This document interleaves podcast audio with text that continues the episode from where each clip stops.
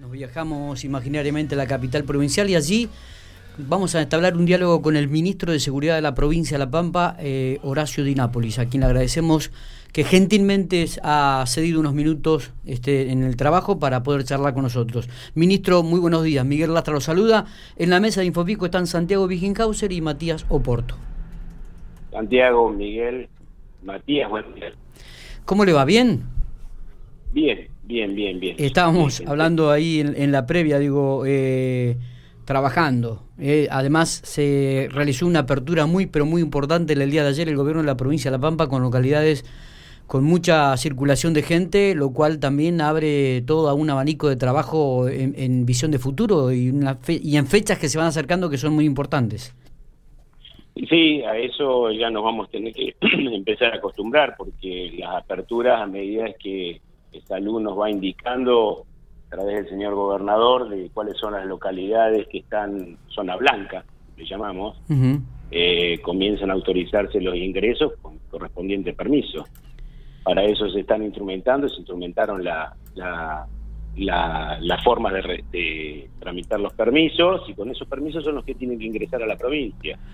Pero en ellos se marcan, bueno, de las zonas que no vienen que no vienen habilitadas para venir sin aislamiento sí. pasan se cotejan los DNI con los datos que se consignan en el permiso y pasan sin hacer aislamiento aquí en la provincia claro siempre guardando eh, acudiendo a la, a la responsabilidad social de la que siempre hablamos el uso de barbijo, el distanciamiento, porque nadie está nadie está libre de contagiarse sabemos que es así. Totalmente. Entonces, si eso eso es el ABC, lo va a hacer lo va a hacer por mucho tiempo. El tema del aislamiento, el uso de barbijo, eh, la parte de la higiene, el lavado de manos, bueno, lo que hemos dicho siempre. Eh, estábamos, eh, estábamos preguntándonos, ¿no? Porque los efectivos policiales vienen trabajando desde el mes de marzo, casi ya febrero, en forma intensiva con el, respecto al tema de la pandemia, en puestos camineros, este, bueno, en las localidades, controlando, supervisando.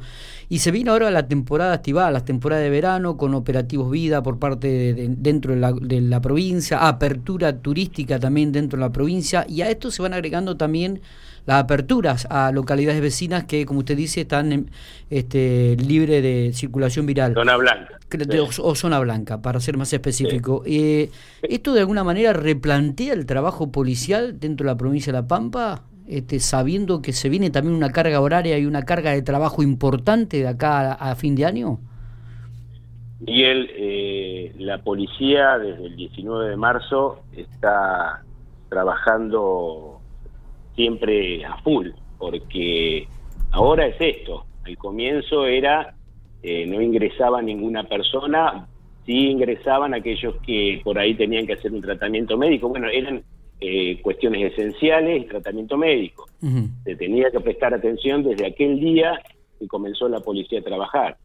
La policía, sí, todos los días tenemos que, con el jefe de policía, los jefes regionales, recorrer los puestos, todos los días tenemos cambios en, los puestos camineros. Y la verdad, la verdad, eh, debo decir que, lo ha hecho muy bien la policía, con por ahí malos entendidos que, son lógicos inclusive. Los malos entendidos tenemos que asumirlos y yo me hago responsable de eso. Pero porque es tan dinámico que hasta uno por ahí pierde eh, un poco la, la idea o en la memoria respecto a cosas que están autorizadas o no. Y si la perdemos nosotros, imagínese la policía que está al frente de todos los límites de la provincia haciendo eh, este trabajo. Claro. Pero bueno, eh, la dinámica la tenemos desde aquel día y sí, sí, sí, se va a incrementar cada vez más, pero de una forma u otra está bastante aceitado ya los, los medios de comunicación que empleamos, estamos directamente atendiendo los teléfonos ante requerimientos, hasta mismo al mismo ministerio nos hacen consulta, al jefe de policía, al subjefe, estamos todos, todos permanentemente comunicados. Y con el Ministerio de Gobierno, por supuesto, que son los de donde se reglamentan y se emiten los permisos, ¿no? Sí, sí, seguro. Es, es un trabajo es un trabajo que si no lo hacemos interministerial y coordinado, bueno, no funciona. Vuelvo a reiterar, no somos perfectos, ¿eh? Porque por ahí, en tanto, en tanta demanda, bueno, eh, es de noche, de madrugada, es de mañana temprano, en fin, no hay hora para eso. Imagínense que la gente está entrando y por ahí el, aquel policía que está al frente de un puesto caminero y tiene que resolver, tiene su oficial superior al lado, claro. por ahí lo supera la situación y terminamos resolviendo nosotros. Sí, sí, seguro, seguro. Eh, ministro, eh, uno de los temas que se ha profundizado en el tema de la pandemia, durante la pandemia mejor dicho, es el tema de las estafas telefónicas. Eh, ayer hablábamos con el fiscal general Armando Agüero, y nos contaba que en los últimos 15 días se han registrado una estafa por día o dos estafas por día. Pero en el día de ayer llamó mucho la atención de que el día miércoles, nos contaba el, el, fiscal, hubo una persona que fue estafada por 3.600.000 pesos y que le realizaron 14 transferencias de su cuenta en apenas 29 minutos. La pregunta es la siguiente, ¿en algún momento usted como funcionario eh, ha, pensado en reunirse con el Banco de La Pampa? ¿Ha pensado alternativas para este, mitigar esto que realmente está este, siendo eh, un, calvario para muchos vecinos que por ahí siguen entregando, siguen yendo al banco a entregar sus claves?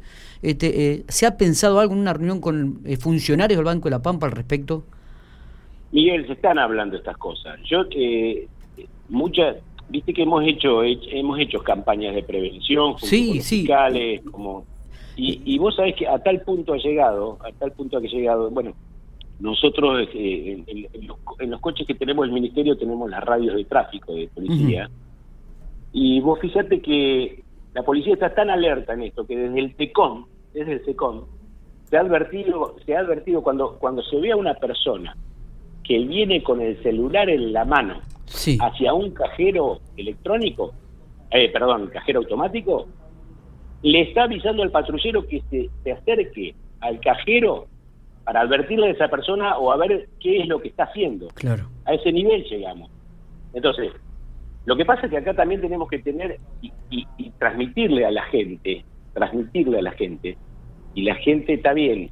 Vos por ahí me vas a decir que gente por ahí mayor, pero pero muchas veces no es tan mayor la gente. No, no, la persona esta que le sacaron 3 millones eran 60 años, es una persona que joven. Claro, y, eh, se confían, eh, esto es como todos los delincuentes, tienen son tienen un call center, si, nos descuidamos, que se dedican exclusivamente a esto. Son muy agradables, eh, hacen entrar a cualquier persona, pero si nosotros tuviéramos la viveza de cortarle, no es una agresión cortarle. La verdad, cuando se trata de que sacamos un premio de un millón de pesos, hay, hay inmediatamente que cortarle. Es preferible ser descortés, pero acá nadie se gana un millón y medio de pesos de nada. Claro. Porque, es decir, apelando a, la, a, lo, social hablo, sí, sí, la gente, ¿me entendés? Porque por más reunión que se haga, nosotros no podemos bloquear eh, nosotros digo, el Banco de la Pampa no puede eh, bloquear una, una extracción de dinero, porque tenemos inconvenientes para ir a los bancos, porque si no vamos con turno, no podemos ir a los bancos. Los cajeros hoy, estos delincuentes saben que los cajeros es un arma importante hoy para la ciudadanía. ¿A dónde apuntaron? A los cajeros automáticos, a tener a la gente a los cajeros automáticos. Entonces, si nosotros desde lo social bloqueamos eso, cortemos, cortemos el teléfono. Generalmente es uno, es, uno, es una, es una llamada que dista por ahí, locales son pocas que se pero generalmente es un 11, un 358 de Córdoba. Bueno, cortémoslo, directamente, yo, es decir, yo recibí los llamadas, eso yo no los atiendo directamente. Está bien, lo que ocurre es que nos contaba el fiscal ayer que ya ahora llaman con, con chip y con claves de la ciudad General Pico, con el 2302. Y lo que pasa es que han profesionalizado la cuestión. Por eso digo... No es fácil, Miguel. Claro, no, por, eh, eso decía si ustedes habían mantenido alguna reunión o, el banco maneja alguna, o, con el gente del Banco La Pampa, como bueno... Nosotros, es decir, Sé que se está charlando el tema, nosotros estamos formando parte, nosotros hablamos permanentemente por teléfono, pero todos los días hay algo nuevo. Es decir, es como que están muy profesionalizados, muy profesionalizados, y no es fácil llegarle. La forma más fácil, más fácil de bloquear a estos delincuentes es esa, es cortarle el teléfono. La verdad, soy franco, te hablo desde el sentido común, ¿eh? No, no, no, pero eh, sí, sí, vamos a ver qué medidas implementamos. A la gente le advertimos, le hacemos saber permanentemente. Ahora nosotros tenemos que buscar la forma. Porque imagínese que si algún cliente o alguna persona que quiere sacar, hacer una extracción urgente de 10 mil pesos, pongamos un monto, y de golpe no puede porque el banco tomó determinada medida acerca de eso, y vamos a tener la queja de este vecino que, que, correctamente quiso ir a sacar sus 10 mil pesos de su, de su caja de ahorro. Entonces, es muy finito esto de cómo resolverlo. No, no, no es una, no es muy sencillo. Entonces, eh, estamos frente a un nivel de profesionalismo en la delincuencia que no es menor. Y como tal vamos a tener que tomar alguna medida, pero para ver cómo le llegamos a ellos en realidad. No, no, no tanto por ahí restringir alguna extracción de cajero es lo que se me ocurre, ¿me entendés? Sí, sí, sí, está bien. El, tema que ayer hablábamos justamente con Matías y por ahí planteamos esto de que hay personas muchas veces que la caja de ahorro la usa muy poco o, lleva la tarjeta para, para debitar cuando va a un supermercado, cuando va a la farmacia o bueno, a Sí, en realidad porque básicamente la estafa viene... Eh, te mantienen en el teléfono llamándote, no es que te hacen extraer plata, sino que eh, te hacen darle la clave, token eh, y después ellos a través de internet, con esa misma clave, desde la cárcel o desde donde sea, eh, realizan Esas, estos movimientos. En el caso de antes de ayer fue de 3.600.000, pero vienen haciendo movimientos de toda la plata que tiene la gente. Entonces, lo que se plantean en muchas situaciones, incluso lo que planteó Armando Agüero, el fiscal general acá de la segunda circunscripción, fue la colocación de inhibidores de señal, porque si bien la metodología va avanzando con el paso de los días, eh, y, los eh, delincuentes van profesionalizándose, siempre termina en lo mismo, que es, señora, señor, vaya al cajero y deme su clave token. o sea, sin cortar la comunicación. Lo de los inhibidores no es mala idea, ya, ya, yo con Armando lo he conversado en algún momento, y bueno, será, será un tema, seguramente ya también el banco está, está evaluando esa, esa situación, porque no son ajenos a esto, por supuesto, pero nos estamos ocupando, ¿eh? nos estamos ocupando, Miguel.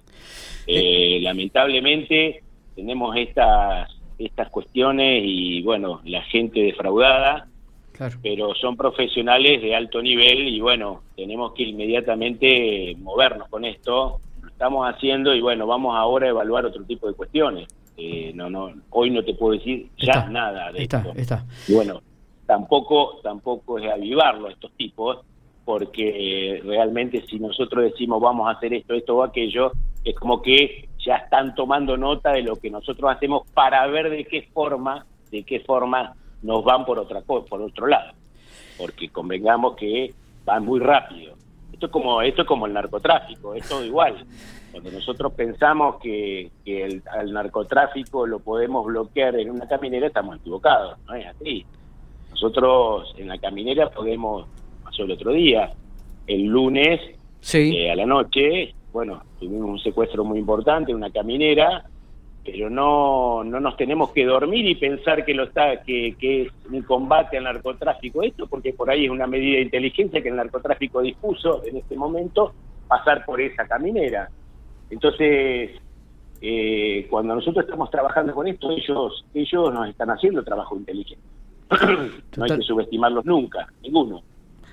Eh, nos venimos a la ciudad de General Pico ministro ¿Cuándo se trasladaría ya el SECOM al nuevo edificio? ¿Tenemos fecha al respecto? No, la idea la idea es antes, antes de fin de año estar instalado. Bien. Eh, y digo esto porque el, expediente de adjudicación, si bien están reunidas todas las con todas las condiciones en el, en el local este donde funcionaba el banco hipotecario, eh, ahí, eh, bueno, no, me acuerdo la calle. Realmente. Calle 13 entre 20 y 22. frente al uno de los supermercados, bueno, frente al supermercado de León. Ahí, ahí, ahí, exactamente. Eh, hoy está en el Tribunal de Cuentas para ver si la legalidad de, la adjudicación está correcta. Sé que hoy hoy vuelve vuelve este, dando el ok al Tribunal de Cuentas e inmediatamente la se adjudicaría ya el inmueble. O sea que Ahí ya nosotros tenemos armado todo el abordaje que vamos a hacer en ese salón. Perfecto. Y nos pondremos a trabajar. Eh, ¿Se traslada solamente... antes de fin de año. Digo, ¿se traslada solamente el SECOM o también alguna otra división de, comunicación? No, ahí va, ahí va a estar el... No, comunicaciones es el SECOM, en toda la parte, en la planta baja. Sí. Va, va a estar el ente de políticas socializadoras también, lo que era el patronato de liberados.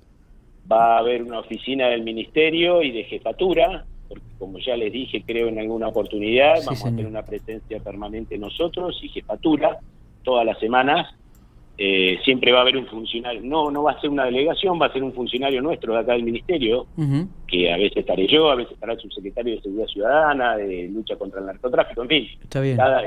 Eh, ¿Y, de la jefatura, ¿y de la jefatura que va, va, a haber algún algún comisario jefatura, general? Irá el jefe, irá el subjefe, bueno, vamos a ir todos juntos para allá, eh, Miguel. La idea, vuelvo, vuelvo a lo mismo, fue una idea que barajamos ya en diciembre del año pasado, y de tener la presencia en Pico. A nosotros nos interesa estar presentes en Pico.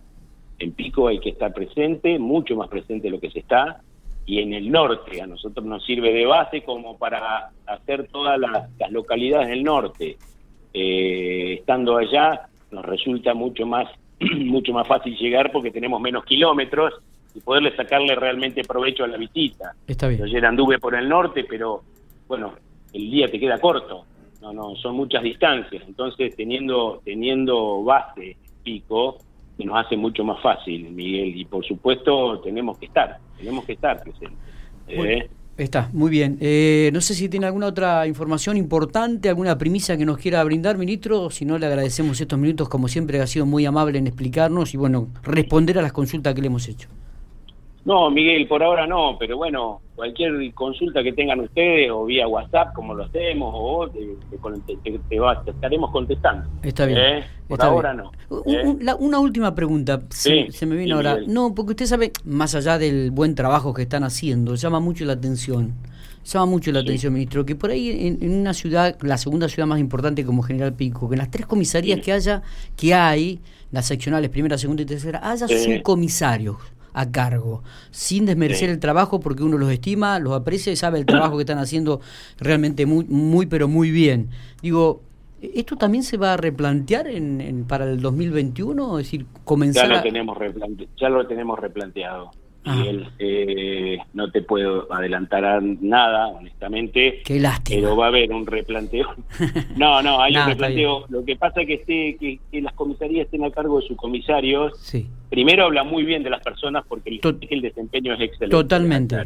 Coincido con usted. Esto que sé que es así. Sí. Pero bueno, el cargo de su comisario no tiene no debería tener la responsabilidad que tiene el cargo de comisario, comisario inspector, comisario mayor y comisario general. Exactamente. Entonces, Acá lo que se trata es que cada uno, por supuesto, trabaje con la responsabilidad que a cada uno le toca. Es así. Está bien. Entonces, eh, tampoco tampoco es bueno quemar etapas en esta, eh, por ahí va el tema no porque también es cierto que estar cuatro años después de comisario después de haber pasado casi tres o cuatro años a cargo de la comisaría así como que también satura no vuelvo a lo mismo, es excelente el trabajo que están haciendo. Totalmente, ¿no? ningún punto de vista lo estoy cuestionando, pero esto es una cuestión de responsabilidad y para eso se paga. Claro. Un sueldo. Claro. Entonces, eh, sobre eso estamos trabajando, Miguel. Lamentablemente eh, no te puedo adelantar nada. Está bien, pero va a haber novedades para el 2021.